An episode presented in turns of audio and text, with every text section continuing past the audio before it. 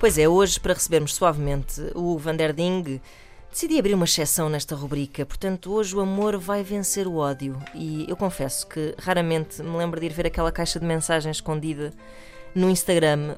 Pelo que peço desculpa aos meus Aquela, seguidores. aquela caixa outras, não é? Como é aquela tipo Facebook. outras, sim, sim, sim. O lixo, vulgo É, lixo. Não, às vezes são pessoas a dizer coisas bastante simpáticas É o até.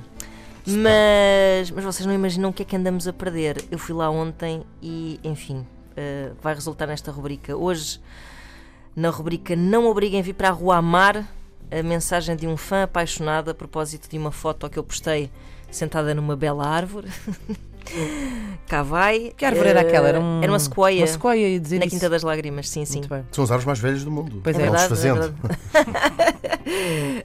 Uh, cá vai então a mensagem deste senhor que eu vou, obviamente, manter o anonimato de pronto de- deste, deste fã. Ele diz assim: prestem atenção, uma flor tão linda ao pé de uma árvore tão distante.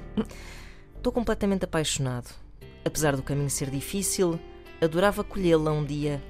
Sinto que estou cada vez mais perto de colher essa flor que até à distância cheira, soa e dá vontade de abraçar. Ai, onde andas, minha flor? Apresentando-me agora, sou a pessoa que se arrepia contigo todas as manhãs. Espera pela pessoa que te faz sentir aquele arrepio no esfíncter. Não sei como, mas sei que me vais completar de múltiplas maneiras.